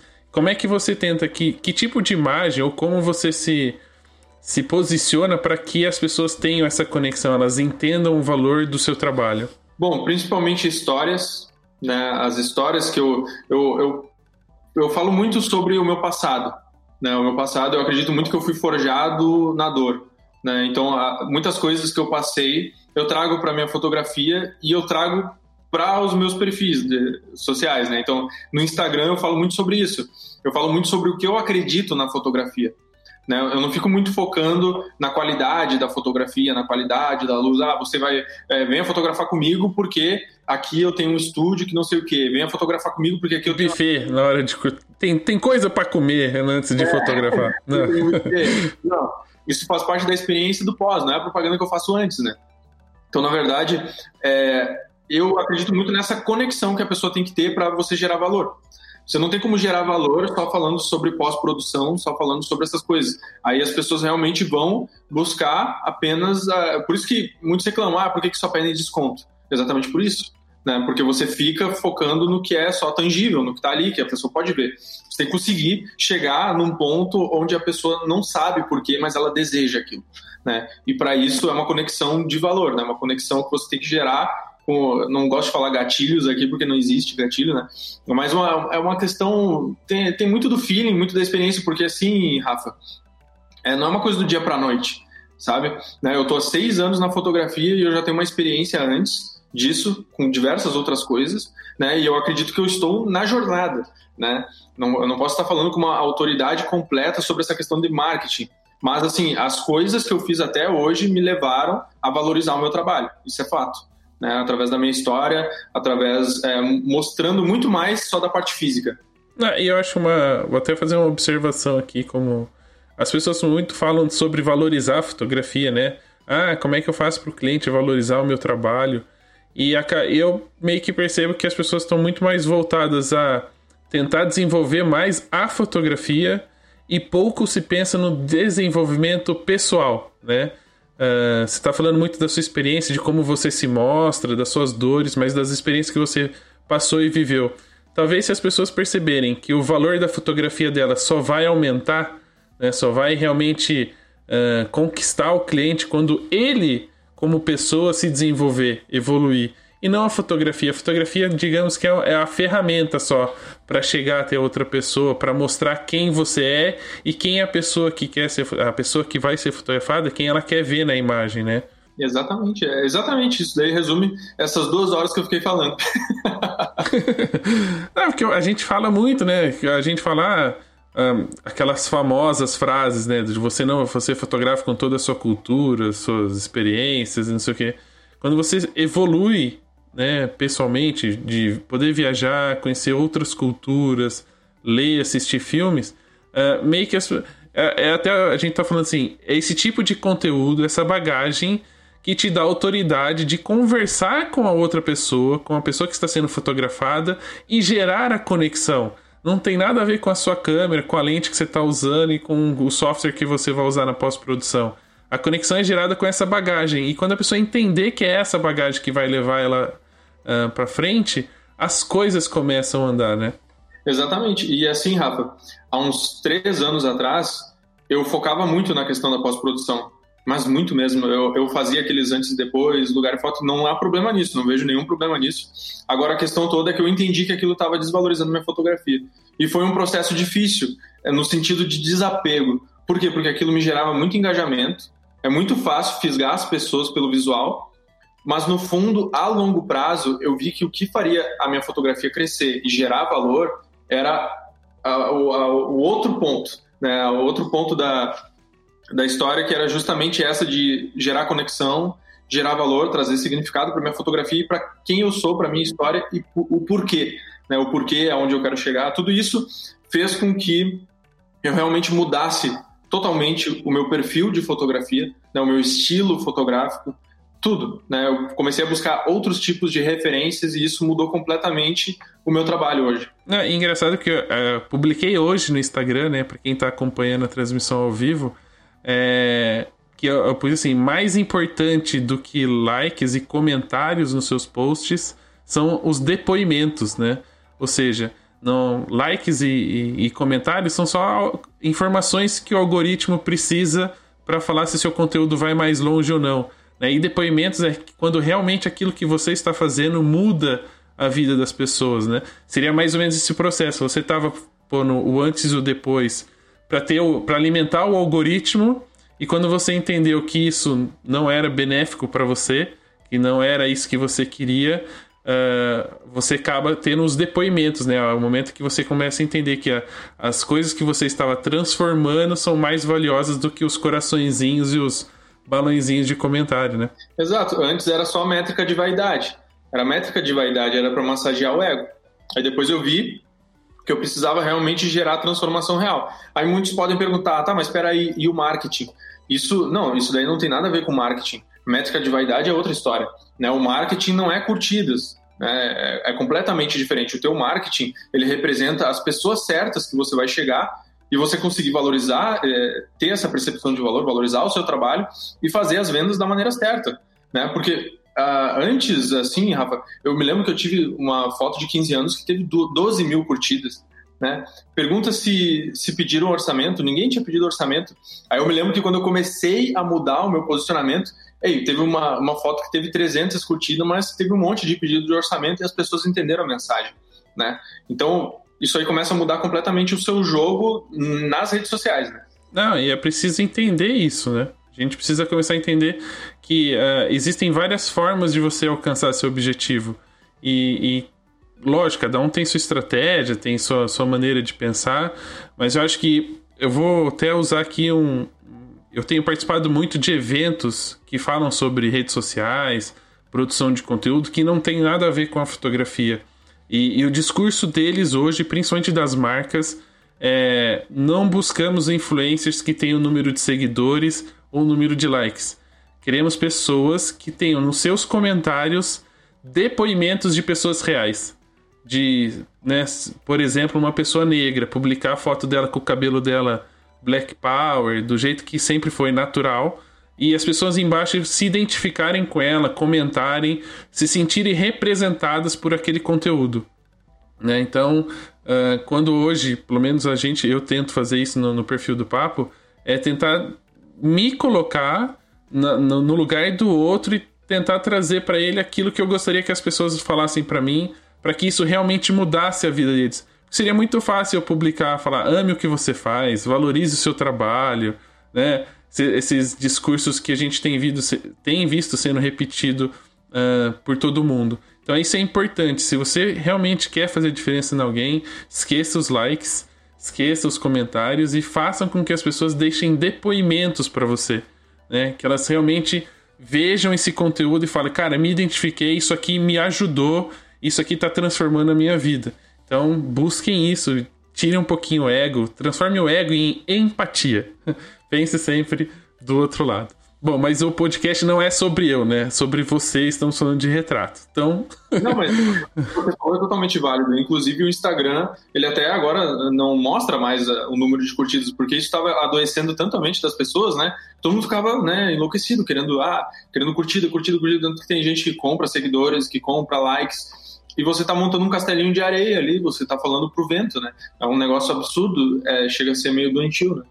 Se você Não, e a gente está vendo a, a, ostentação também, né? Através do, dos stories. Então a gente tem que tomar muito cuidado com o que a gente se alimenta. A gente está falando de uh, experiências, de ter conteúdo, bagagem para poder se conectar com o cliente. Uh, se a gente se alimentar de, de fast food, só de comida gordurosa, a gente só vai trazer coisas ruins para o nosso corpo, para nossa mente. Então a gente também precisa se alimentar de coisas boas. Então, se tem alguma coisa que você está acompanhando e está te fazendo mal, ou porque está é, ostentando demais, ou você fica pensando muito no que o outro está fazendo, por que, que você não está fazendo, para de seguir, né? Comece a alimentar de inspirações. É, e, e você é, como você falou, você é o que você consome. Né? Inclusive, até compartilhei no meu Telegram é, você já assistiu o Rei Leão? Sim, eu, aqui em casa várias vezes, porque minha, minha filha canta musiquinha. Hakuna Matata, né? É. Eu, eu amava, eu amava o Rei Leão. Eu amo, amo o Rei Leão. Só que quando eu era pequeno, claro, né, a gente não entende a história em si, a profundidade da história, né? E o Hakuna Matata é um dos momentos mais tristes do filme, porque é o momento que o Rei Leão ele tá perdido, tá em conflito, ele não sabe quem ele é, e ele acha que ele come inseto. Né? Então, de fato, é um leão comendo inseto, está plenamente perdido ali. E ele precisou que aquele macaco venha, bata na, na cabeça dele e mostre, ó, olha teu reflexo. Aí ele olhou para o reflexo da água e ele viu quem ele era. E qual que é o ponto? Tem muitas pessoas que são leões, né, mas de fato estão no Hakuna Matata. Por quê? Porque só ficam se alimentando de coisas que, claro, a gente precisa de entretenimento para viver. Só que na fotografia você precisa levar a sério. Né? Você precisa realmente ter um objetivo ali, porque é a sua vida, é a sua profissão e você está transformando a vida de pessoas, você está trazendo né, lembranças, memórias e tudo isso. Com certeza a gente precisa de diversão, a gente precisa de entretenimento, isso faz parte da vida. Agora, tem certos momentos da sua vida que você precisa escolher quem que eu vou escutar, porque você é o que você consome. Então, o seu crescimento ele vai depender disso. Não, muito bacana. E óbvio que a gente está falando muito de como criar desejos, como usar o marketing a favor. O mais importante é que não adianta você fazer marketing e saber vender o seu trabalho se não tem um retorno financeiro de todo esse processo, né? Porque, digamos, é um pouquinho difícil trabalhar na fotografia se não tiver retorno, né? Não dá para comprar uma câmera nova, uma lente nova, enfim. Uh, como é que faz? Dá para ganhar dinheiro, né? A pergunta mais crucial deste programa. Dá para ganhar dinheiro com retratos? Como é que funciona? Como é que você precifica o trabalho hoje em dia? É, com certeza dá para ganhar dinheiro com retratos, mas você tem que ter paciência e estratégia. né, quando eu me reposicionei para fotografar apenas retratos, né, é, eu comecei a observar pessoas que eu poderia modelar, né, pessoas que eu admirava no sentido de, ah, é, essa pessoa chegou em algum ponto, né, ela chegou em algum ponto de prosperidade, então o que, que ela fez de certo aí? Né? E você precisa começar a realmente montar o seu caminho. Agora, que dá para você ganhar dinheiro com qualquer coisa, dá, entendeu? Com qualquer coisa que você acredite. E isso, né, é uma das minhas crenças, assim. Só que você tem que ser muito bom naquilo que você faz e você precisa ter estratégia. Esse é o ponto, né? Porque tem pessoas que reclamam no sentido assim, a pessoa fez faculdade de direito, né? E aí tem alguns colegas que são bem sucedidos e outros não, né? Medicina a mesma coisa, psicologia a mesma coisa, fotografia a mesma coisa. Então não tem como você culpar o mercado, culpar o externo, qualquer coisa, tudo depende de você. Né? Dá para ganhar dinheiro, com certeza. Agora, o que não dá é para ficar de mimimi, ficar reclamando da vida, ficar reclamando que ninguém valoriza a fotografia. Porque, na verdade, o ponto não é que não valorizam a fotografia. Primeiro que é, eu acredito muito que quem pede desconto e quem não, não vê o valor nisso, na verdade, a pessoa não se valoriza. Né? E eu ressignifiquei isso na minha mente. Porque antes eu pensava assim, ah, a pessoa não está valorizando o meu trabalho. Mas não, agora eu entendo, não, a pessoa não está se valorizando. Entende? Por quê? Porque a pessoa não valoriza a história dela, não valoriza quem ela é, não valoriza um bom profissional que pode captar quem ela é. Então eu preciso fazer com que ela ressignifique isso também muitas vezes. Né? E a sua narrativa, o seu discurso vai depender muito disso, para você começar a valorizar o seu trabalho, mas é tijolinho por tijolinho, não é uma coisa que vai acontecer da noite por dia, por dia. É um processo muito difícil. Você falou no, no, num dos momentos que cobrava por hora, né? E que depois entendeu que cada um tinha tinha aí um tempo, não dava para se resolver tudo sempre no mesmo prazo. Como é que você precifica hoje? É por sessão, é por foto? Como é que funciona? É, ensaios, por exemplo, eu ainda faço ensaio gestante, né? Ensaio gestante é por hora, porque normalmente é uma coisa muito, né, muito é, praxe ali o que a mãe quer, só que, claro, eu mando minhas referências, ela entende aquilo, ela conhece o meu trabalho e tal, e aí a gente alinha. E aí é por hora. Agora, por exemplo, a sessão de retratos, eu já faço, é um sistema que a gente chama de bespoke.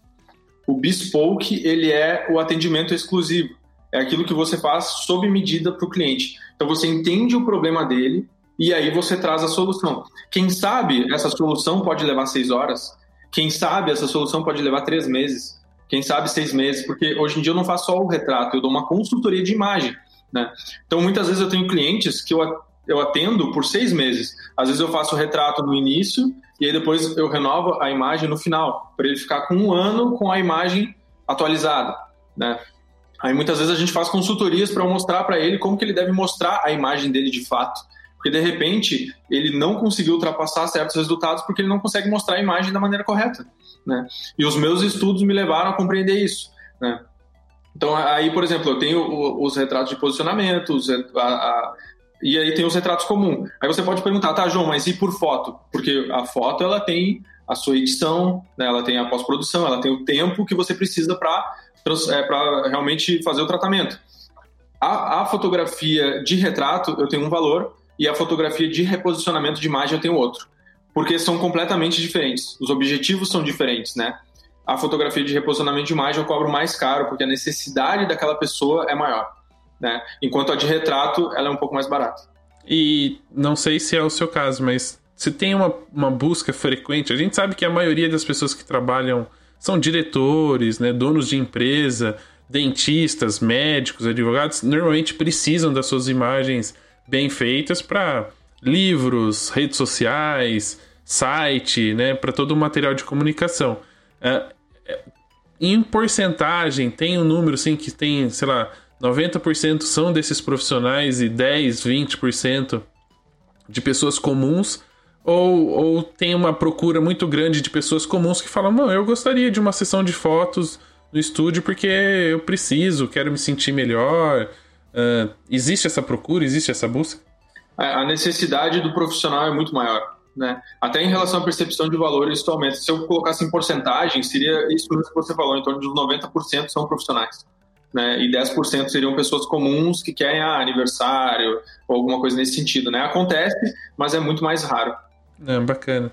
E você tem alguma pretensão de trazer essas pessoas ou não? O mercado. Desculpa interromper, mas só porque já faz um gancho nisso do que eu tô falando. que o meu cliente profissional, eu mostro para ele que a imagem pessoal é importante. Então eu acabo vendendo combos. Por quê? Porque ele não faz só o retrato dele, ele faz retrato com a esposa, muitas vezes, quando vê, ele faz com os filhos.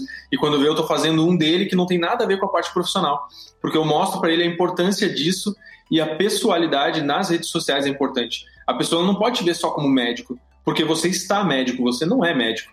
Né? De fato, você é muito mais do que isso. Então a gente tem que apresentar isso. Então isso faz parte também do atendimento lá onde eu, eu faço as vendas maiores, né?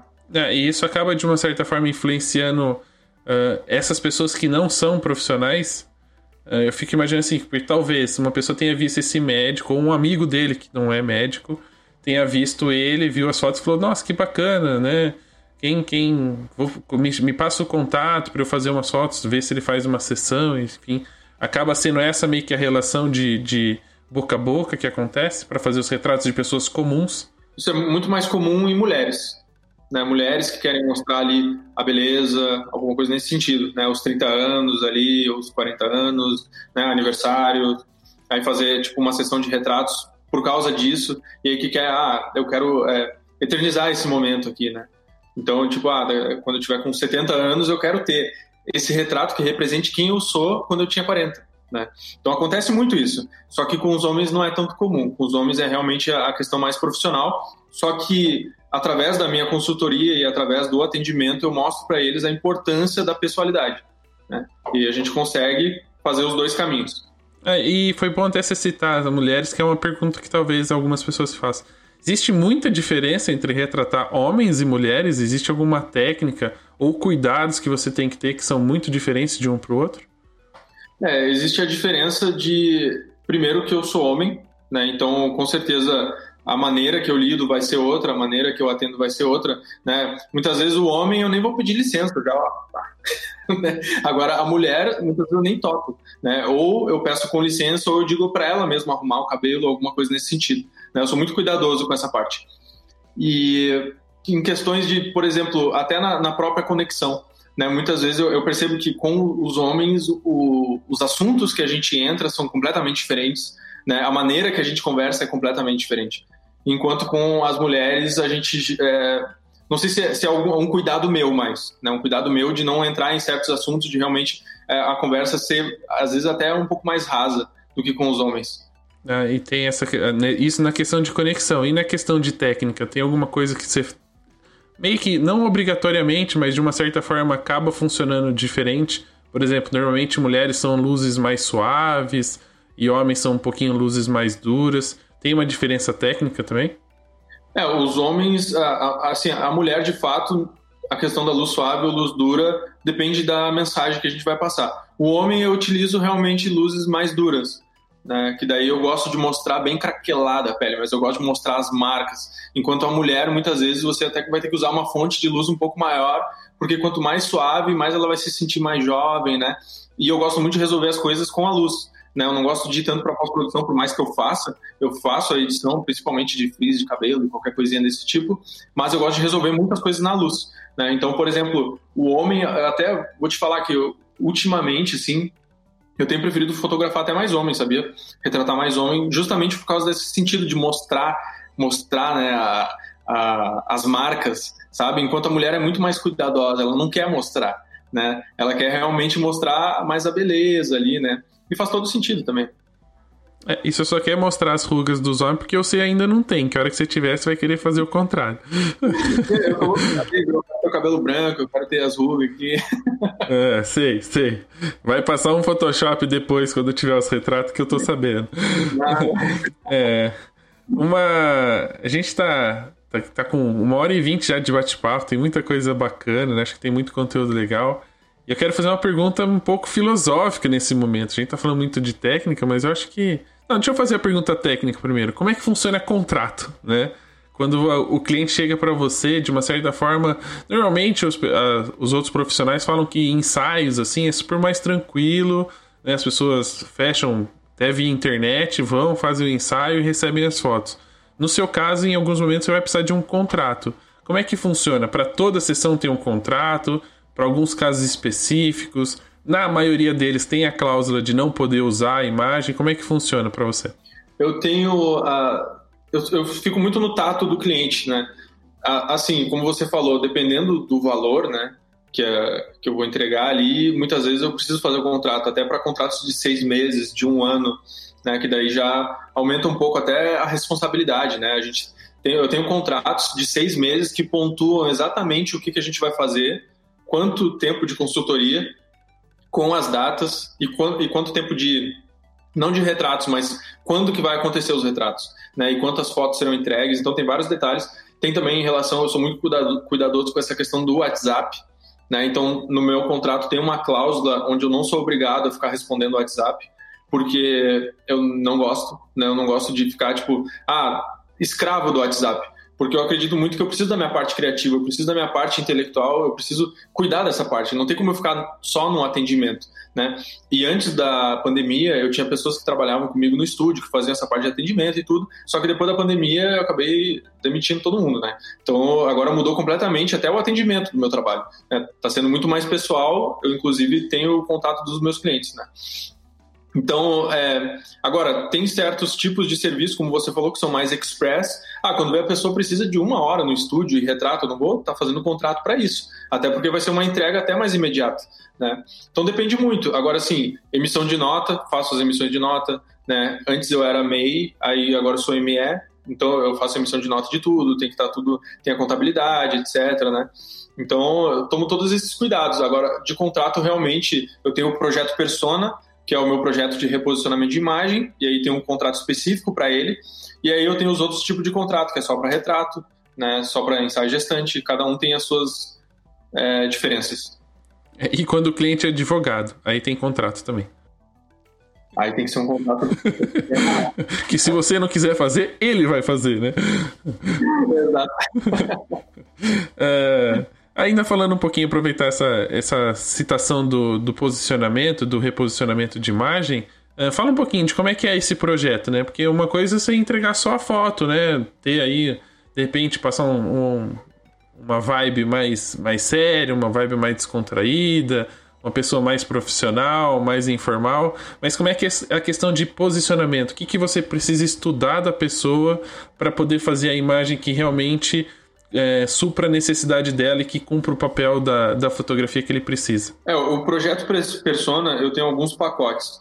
Né? O, o, primeiro pacote, eles são consultorias que eu dou de imagem e mais os retratos no final. Então, essa consultoria é para entender é, que tipo de arquétipo que nós vamos utilizar e quem é o avatar, né? quem são as pessoas que estão enxergando ele. Porque o tipo de arquétipo define a mensagem que nós vamos passar e o avatar define, é, a gente precisa, como você falou, enxergar com o olho de quem está vendo aquela, aquela mensagem. Porque, como você falou da, do seu perfil no Instagram. E normalmente quem busca o projeto Persona é para o posicionamento nas redes sociais. Né? No Instagram, é para atingir esse tipo de resultado. E aí, nos outros pacotes, eu tenho uma parceria com uma empresa, que é a Flow, e eles fazem a parte do marketing digital. Tem um gestor de tráfego e tem um copywriter. Então, o que, a gente faz? A gente reposiciona a imagem dessa pessoa e a gente faz um funil para chegar no objetivo dela, ou seja, das vendas que ela quer fazer, né, de quem que ela quer atingir. Porque se você faz a imagem por si só, digamos que eu faço um retrato e ela solta de qualquer jeito, aquilo de fato não vai trazer resultado, porque não é mágica, né? Então, ela, ela precisa estar sendo vista, né? Aquela, aquela mensagem precisa estar indo para as pessoas que ela quer atingir. E o, eu acredito muito nesse conjunto de informações. Ou seja, não é só a imagem, precisa ter um texto também. Né? Então aí a gente já vai entrando nessas camadas que são um pouco mais complexas. E aí depende do cliente. Muitas vezes ele vai querer três meses de acompanhamento, seis meses de acompanhamento ou um ano de acompanhamento. Né? E aí muitas vezes esse é o meu funil. Por quê? Porque a pessoa me procurou. E aí ela vem primeiro na consultoria e na atualização da imagem. Só que nisso ela entende da importância do restante. E muitas vezes ela tem muitos resultados só com essa minha consultoria e com atualização da imagem. E aí ela vai poder contratar os outros pacotes. Né? Normalmente é assim que funciona. É, então, muito provavelmente algumas pessoas estão ouvindo né, esse bate-papo, essa conversa, vão falar assim, mas peraí, isso aí não era uma coisa de um fotógrafo, um outro fotógrafo lá do sul, que também fazia algo muito parecido, que começa com Everton e termina com Rosa. então eu sei que como tem uma certa influência, né, tem uma participação dele nesse processo, tirando o topete, o cabelo, que tá muito parecido, só não tá branco ainda, o que mais ele influenciou você, né? O que, que ele te ajuda? Qual foi a participação dele nesse, nesse projeto seu de misturar um pouco da fotografia com a, a percepção das pessoas, né? Dessa coisa de posicionamento de imagem? Ah, o meu corte é o corte americano, é diferente. tá, mas sim, Rafa, é, eu fiz o, a imersão público A com Everton Rosa. Né, a gente ficou lá durante seis dias, onde eu aprendi a atender esse público A. Antes disso, eu já estava fazendo retrato, né? E eu comecei a observar essa questão do reposicionamento de imagem. Só que o que acontece? Eu entendi que o posicionamento do Everton em si, por quê? Porque ele tem 30 anos de mercado, ou até mais. Né? Ou seja, ele já é muito bem posicionado, né? a história dele já é, é, muito incrível, as pessoas que ele fotografou, e isso com certeza por si só já ajuda no posicionamento. Eu entendi que eu precisaria entregar muito mais. Por isso que eu fiz essa parceria com essa empresa de marketing digital, porque a parte do reposicionamento de imagem dele não entrega isso. Né? Ele faz as imagens e ele faz consultorias né, de mentoria. E o Everton, para mim, ele é um, um mestre. Né? Para mim, realmente aprendi muito com ele. Né? Ele me ensinou muito da base do meu marketing, da questão de percepção de valor. o que nos diferencia realmente é a questão do trabalho em si, né? porque a minha fotografia é completamente diferente da dele. Ah, e é bacana porque ah, a gente estava falando de posicionamento até aqui e, e nada melhor do que você ter passado também por essa experiência para entender como é que ela funciona, né? Porque uma coisa é eu falar Exato. que eu sei fazer e que vou mostrar para alguém. E no certo, eu até brinco, né, desses coaches que falam que vão mudar a sua vida, mas ele continua fazendo a mesma coisa que sempre fez, né? E que é o faço o que eu falo, não faço o que eu faço. É, e você ter passado por esse processo foi importante, porque você também entende, né? Teve a experiência de saber como funciona e de que, de uma certa forma, isso tem um resultado. Se for. Não, não seguir da risca, porque eu sei que é muito difícil a gente seguir o checklist ali, mas que de uma forma, se você conseguir ir concluindo e passando as etapas, ela pode dar resultado, né? É, e, e, qual que é o ponto? Que as pessoas elas querem resultados mágicos e muito rápido. Isso não existe, né? E quando você... Por isso foram atrás do João, que já é especialista em mágica, né?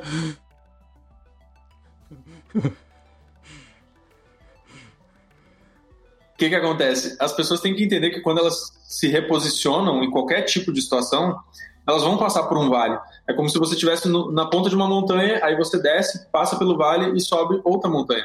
Né? Então, por exemplo, quando eu me reposicionei aqui na, no meu tipo de trabalho, no meu Instagram, como eu te falei que antes eu fazia um outro tipo de trabalho, mostrava muito mais a edição. Quando eu me reposicionei, eu passei por um vale. Eu passei por situações muito complicadas, onde diminuiu muito minhas vendas, né? as pessoas não entenderam por que, que eu aumentei tanto o preço do meu trabalho, porque não entenderam a evolução da valorização que eu dei para o meu trabalho. Né? E aí eu passei por esse momento até conseguir realmente fazer grandes trabalhos, realmente fazer grandes vendas, né? Foi um processo demorado, não é um processo fácil. Só que você tem que entender que quando você está num movimento, né? Você está fazendo um movimento, todo mundo está fazendo esse movimento. Se você não tem direção, você vai ficar andando em círculo, né? E muitas vezes você está num movimento, mas o seu sonho é outro. E aí você fica, ah, um dia eu vou conseguir, só que você não vai conseguir se você não mudar a direção. Né? Então você precisa mudar essa direção, você vai passar por um vale e com certeza com estratégia qualquer um chega lá. Muito bem, agora a gente vai aproveitar essa, esse gancho filosófico, fazer a pergunta filosófica para a gente encerrar o bate-papo. Qual é o poder do retrato? Eu acho que o retrato é um campo cerrado de forças. Ele pode tanto mostrar a sua história, né, o passado de cada um, ele pode projetar a pessoa para onde ela quer chegar. Porque eu acredito muito que quando a gente passa ideias para o papel, elas de certa forma começam a sair do mundo das ideias e vão bem para o mundo físico.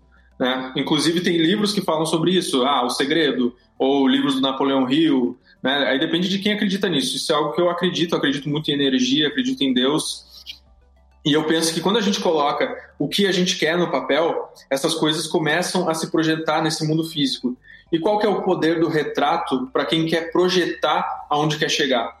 Porque a gente vai estar tá trazendo uma imagem que é uma imagem do futuro, praticamente. Por quê? Porque ela está trazendo emoções e semblantes de alguém que já conseguiu. E ela vai, a gente vai trazer essa imagem para o físico e ela vai conseguir se enxergar todo dia, muito mais forte do que o espelho. Então, o retrato é um campo cerrado de forças e que pode atender pessoas que querem diferentes objetivos com aquilo. É isso que eu acredito. Né? Muito bem. Eu não entendi nada, eu vou deixar para ouvir de novo para poder conseguir. Você, você falou que era pergunta assim. filosófica, a resposta foi filosófica. Tudo bem. Eu, eu escuto mais uma vez esse podcast para poder captar a essência da resposta. eu espero que as pessoas tenham gostado desse bate-papo, mas para quem ainda não acompanha o João nas redes sociais, quem quiser aprender mais sobre retratos, João, como é que faz? Passa aí todos os seus contatos, se você oferece algum curso, alguma consultoria, tudo para a galera poder anotar aí e entrar em contato com você depois. É, o meu Instagram é João Mena, só que é com três N's. o meu Mena é com dois N's, mas meu Instagram é com três N's. É, no meu Instagram eu me comunico muito com os fotógrafos. Né? Então, é, todos os meus conteúdos lá é, estão é, ligados à fotografia, realmente para mostrar, porque eu quero muito mudar essa questão da valorização da fotografia. Eu vejo muitas pessoas que realmente estão com essa dificuldade, então tem o meu Telegram também. No meu Telegram eu compartilho muita, é, muitas dicas, tem muitas aulas lá. E a partir do dia 31 de agosto, agora, eu vou começar a, a, algumas lives no Instagram, às 7 horas da manhã, onde a gente vai falar sobre retratos, né? tudo sobre retratos. Então, quem quiser acompanhar, quem quiser participar, tá aí o convite. Muito bem. E para você que está assistindo a gente aqui no YouTube, fique aqui ainda mais alguns minutinhos para vocês poderem fazer as perguntas. Então já vão preparando mandando aí no chat que assim que a gente terminar essa gravação, vocês podem ter as perguntas respondidas. E para você que acompanha o podcast, se quiser ter uma pergunta respondida, assine o canal do Papo de Fotógrafo no YouTube para poder acompanhar as gravações. Então, João, quero agradecer a sua participação aqui. Muito obrigado por esse bate-papo. Com certeza foi algo esclarecedor e muito inspirador para quem quer aí de repente atuar em uma outra área da fotografia, né, que são os retratos, entenderam a importância de um retrato e como se deve ser bem feito, principalmente com conexões. E a gente vai ficando por aqui, né? Dê aí seus seu recadinho, não. Dê aí o, o tchau pra galera, né? Se quiser fazer algum agradecimento, fique à vontade. E a gente volta na próxima semana, galera. Ô, Rafael, que eu te agradeço aí pelo convite, né? E eu fico muito, eu admiro muito essa consistência, né? Porque o Papo de Fotógrafo está aqui há muitos anos, você prestando esse serviço à comunidade da fotografia, eu acho isso muito importante. Agradeço a todo mundo que está assistindo ou que vai escutar isso depois e fiquem com Deus. É isso. Muito obrigado e até a próxima semana. Até.